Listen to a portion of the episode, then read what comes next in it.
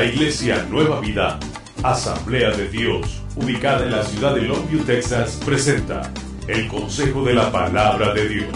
Los pastores Arturo y Mayra Morales le invitan este día a meditar en las Sagradas Escrituras. Este es el Consejo de la Palabra de Dios.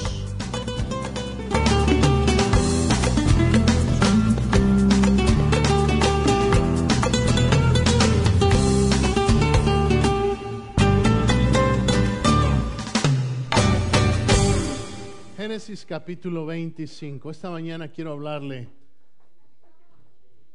sobre un drama.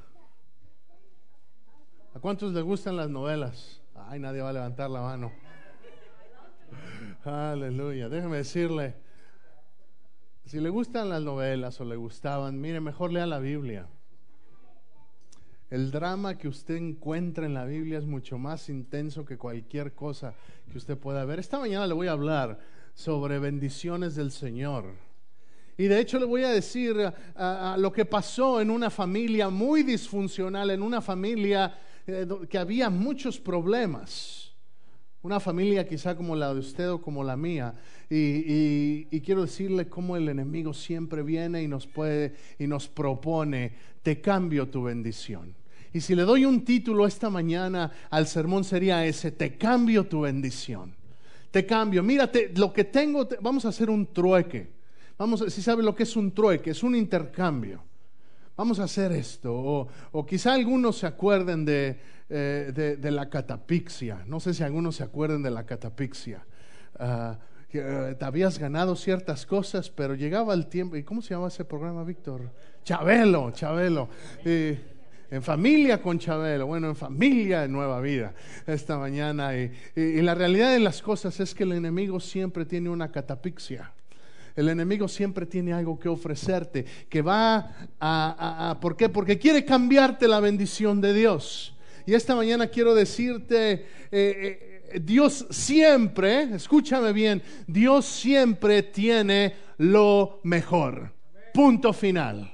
Dios siempre tiene lo mejor. No hay un camino mejor que el camino de Dios. No hay opción mejor que las opciones que Dios te da. No hay decisión mejor que decidir lo que Dios pone en tu corazón en obediencia a hacer. No hay cosa mejor que hacer lo que Dios nos dice que hagamos. No hay otra verdad. Lo que Dios tiene siempre, escúchame bien, siempre es lo mejor.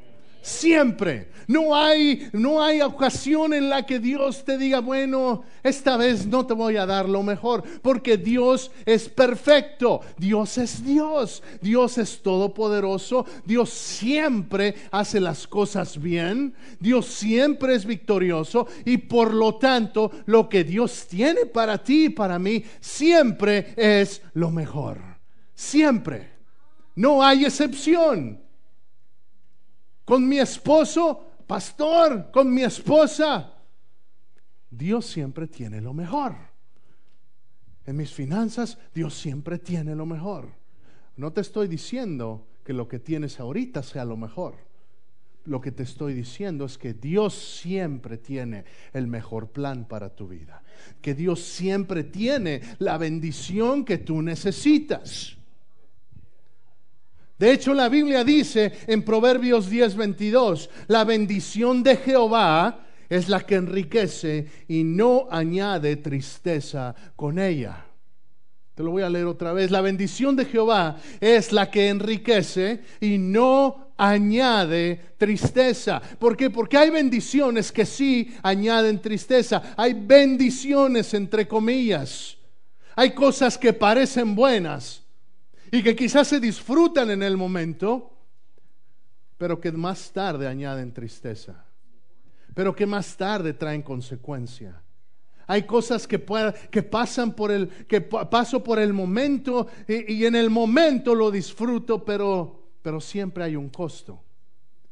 Siempre hay un costo. Siempre hay algo que tengo que pagar por la bendición. Sea bendición de Dios o no. El enemigo siempre te va a presentar una cosa, una alternativa al plan de Dios. El enemigo siempre va a presentar un lo podemos ver en toda la Biblia.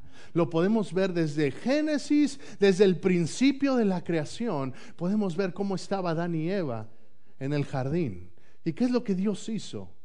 Dios les dijo, miren, de todo esto pueden comer, pueden comer de todas estas cosas, pueden comer de todo árbol, de todo fruto, todo esto es para ustedes. Y, pero, pero de este árbol no van, a no van a comer, porque el día que coman, morirán. ¿Y qué pasó?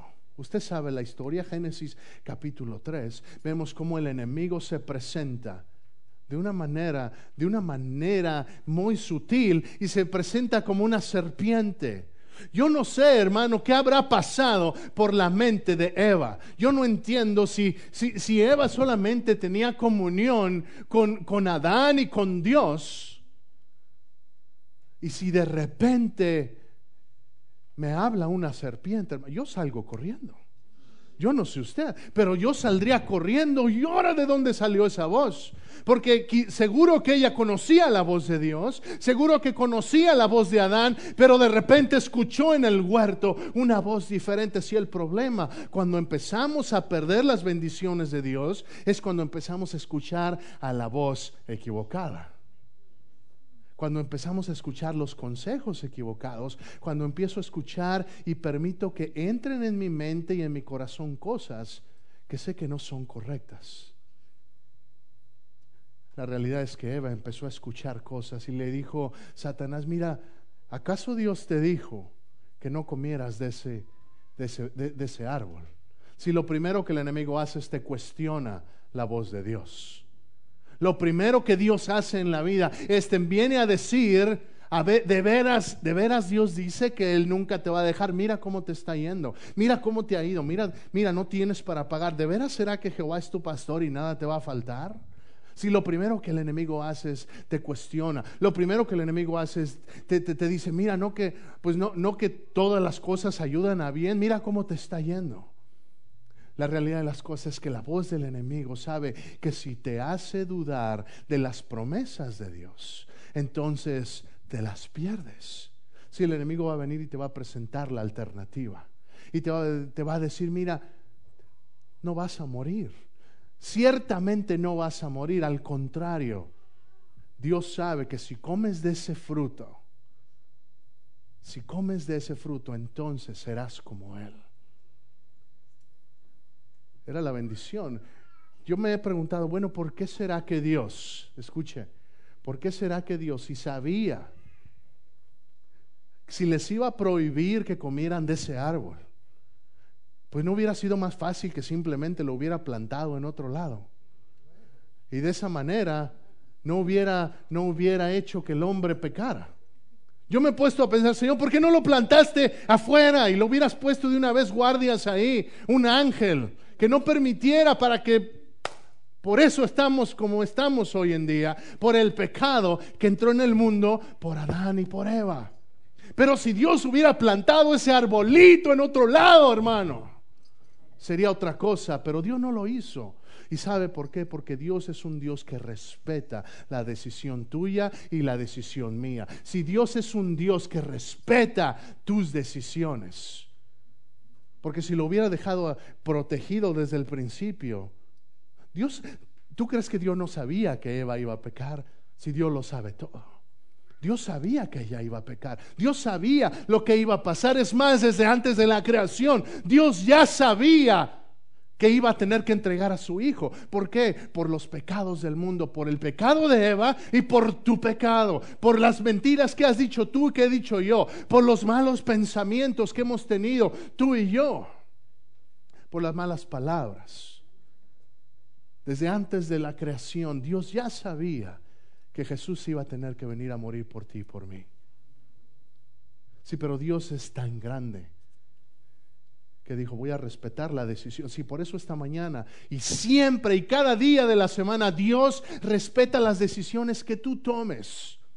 Todos los días tú y yo tomamos decisiones. ¿Qué te vas a poner? ¿A qué hora te vas a levantar? ¿Voy a ir a trabajar? ¿No voy a ir a trabajar? ¿Voy a hacer esto? ¿Voy a hacer aquello? ¿Qué voy a cocinar? ¿Qué voy a comprar en Walmart? Cada día tomamos decisiones. ¿Voy a orar? ¿No voy a orar? ¿Prendo la tele? ¿Veo eso o no lo veo? Cada decisión Dios la respeta. Y quiero decirte esta mañana, Dios tiene bendiciones listas para nosotros, pero para recibir esas bendiciones necesitamos estar en obediencia con Dios. Necesitamos estar bajo la cobertura de ¿Qué es eso de la cobertura, pastor? Cuando, cuando empieza a llover, hermano, hay que orar por lluvia con este calor. Hay que orar por lluvia. Pero cuando empieza a llover, ¿qué, tomamos para cubrirnos? el paraguas. Y mientras, y mientras tenga el paraguas sobre mi cabeza, mi cabeza no se va a mojar. Pero ¿de qué me sirve tener el paraguas si quizá lo traiga en la mano y me esté mojando y me esté quejando? Ay Señor, ¿por qué mandas esta lluvia cuando Dios me ha dado un paraguas? Si la palabra del Señor es ese paraguas, el obedecer el, e, e, es abrir el paraguas.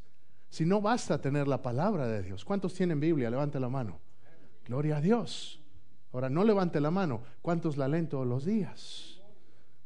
No la levante, pero, pero sea, seamos, démonos cuenta que Dios nos ha dado todo lo que necesitamos. Dios nos ha dado todo lo que... Hermano, tienes, tienes voluntad propia o alguien decide por ti siempre. Si yo decido por Leví, yo decido por él porque él está muy chiquito todavía.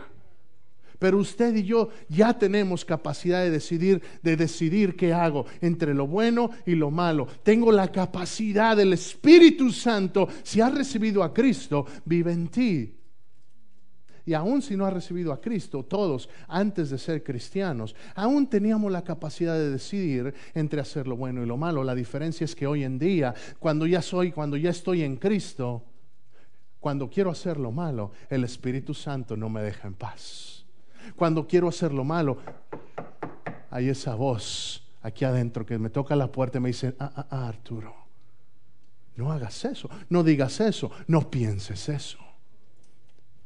Si el enemigo quiere robar la bendición que Dios tiene para ti, te voy a hablar de esta familia, hermano. Y, es una historia que quizá muchos conozcamos, pero es una historia que, déjame decirte, es un drama de engaños, es un drama de favoritismos. Es un drama de amor, de amoríos ilícitos, es un drama de mentiras, es un drama de deseos de venganza y de muerte. Por eso te digo, está mejor que una novela.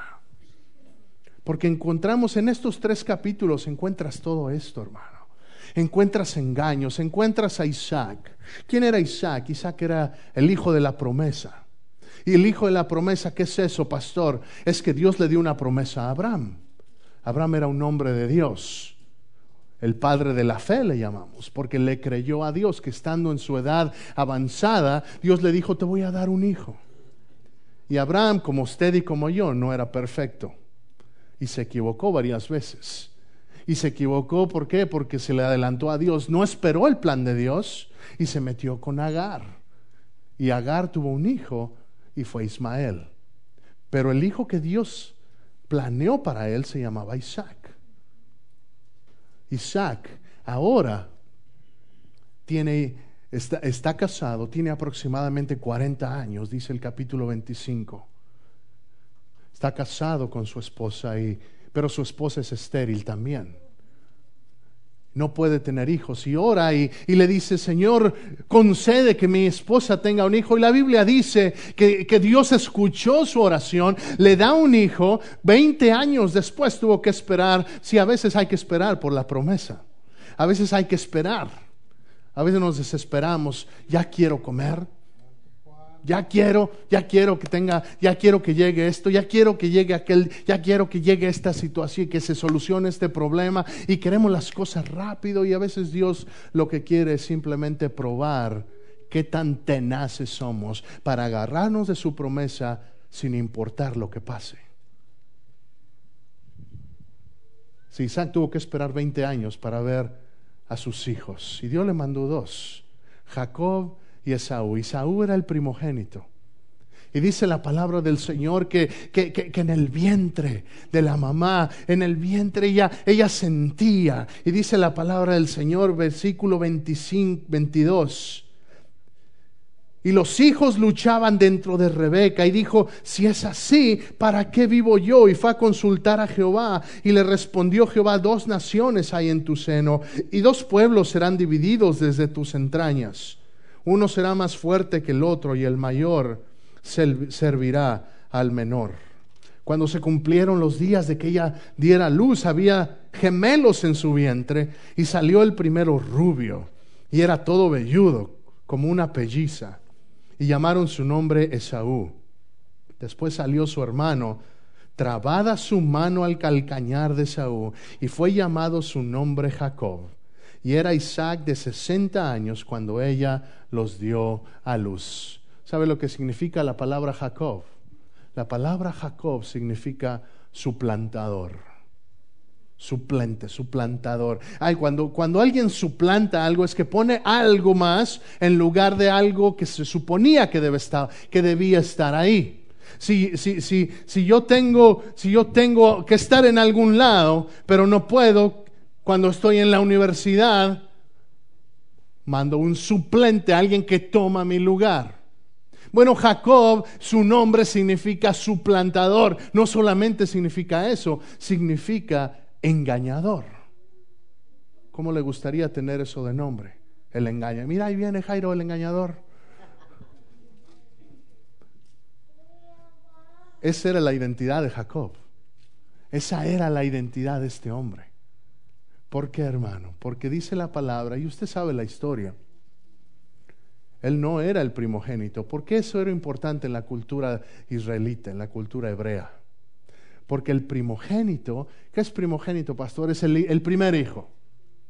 El primer hijo, el primogénito, ese recibía la bendición del Padre. No solamente eso, recibía doble herencia de los bienes de su Padre.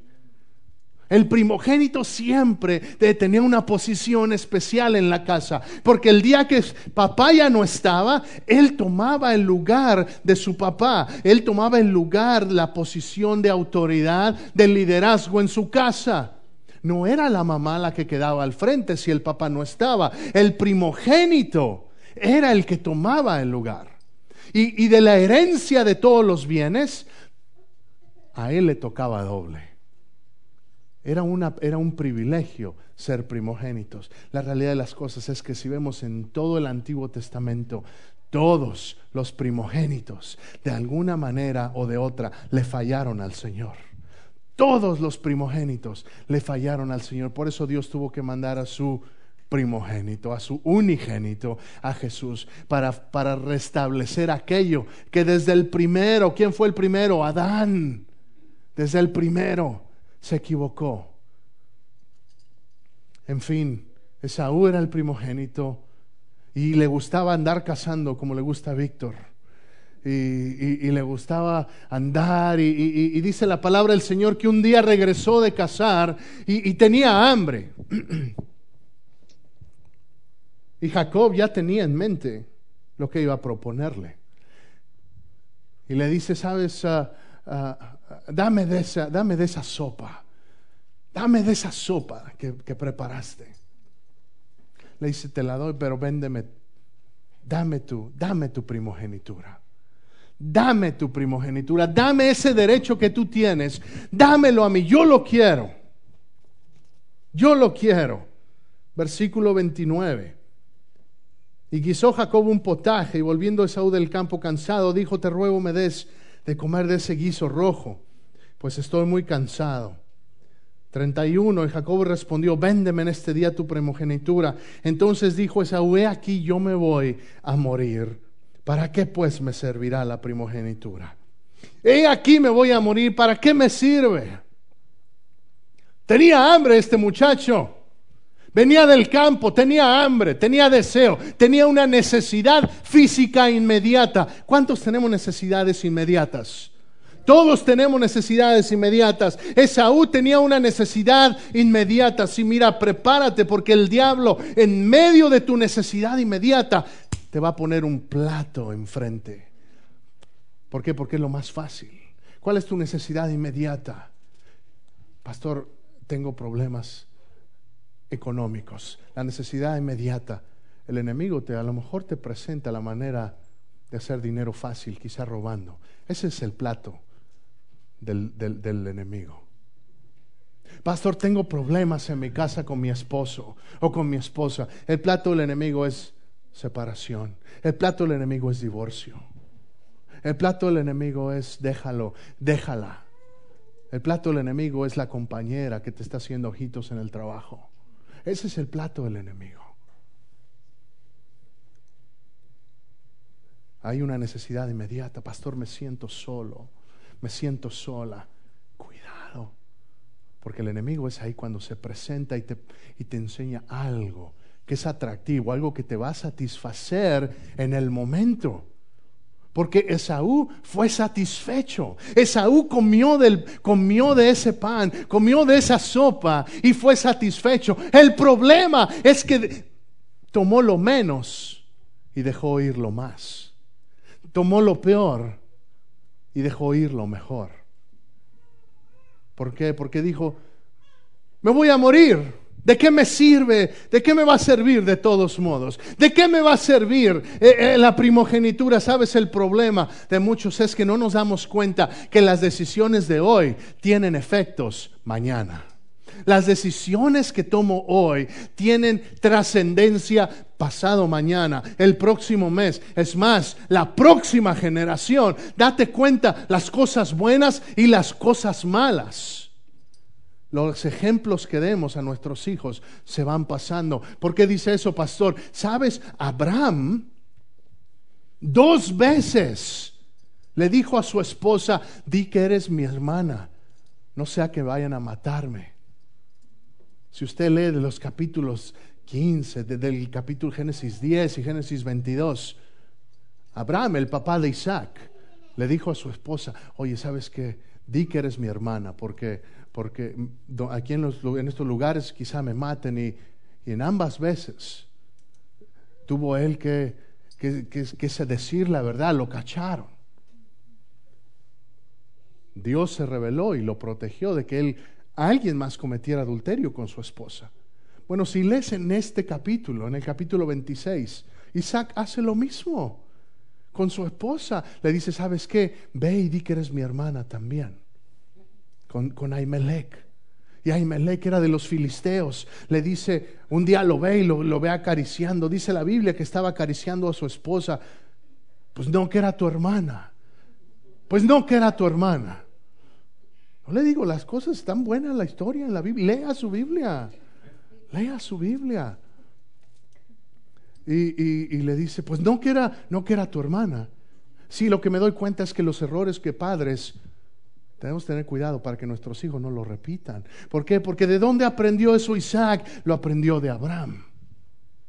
Papás, tenemos que, que empezar generaciones que limpien nuestras familias. Tenemos que ser generaciones nuevas Dejemos de acarrear las cosas. Hace dos semanas yo le dije, el hecho de que mi abuelo haya sido alcohólico no significa que yo tenga que ser alcohólico. El hecho de que mi padre haya sido un borracho no significa que yo tenga que ser un borracho. Mi padre no lo fue, estoy dando un ejemplo, para que no, cuando venga mi papá no le diga, ay hermano, qué bueno que Dios lo liberó del alcohol.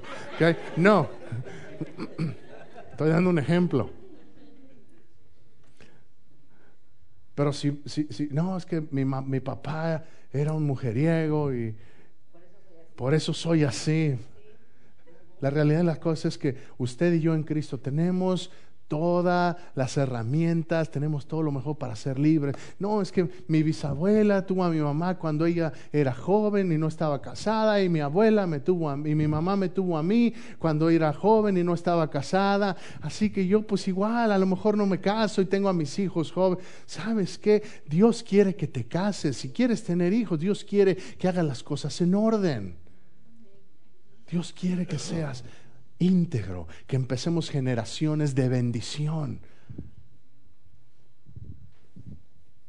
Si Isaac empieza a recibir bendiciones, si leemos en el capítulo 26, versículo 4, dice Dios a Isaac, multiplicaré tu descendencia como las estrellas del cielo y daré a tu descendencia todas estas tierras y todas las naciones de la tierra serán benditas en tu simiente por cuanto oyó quién?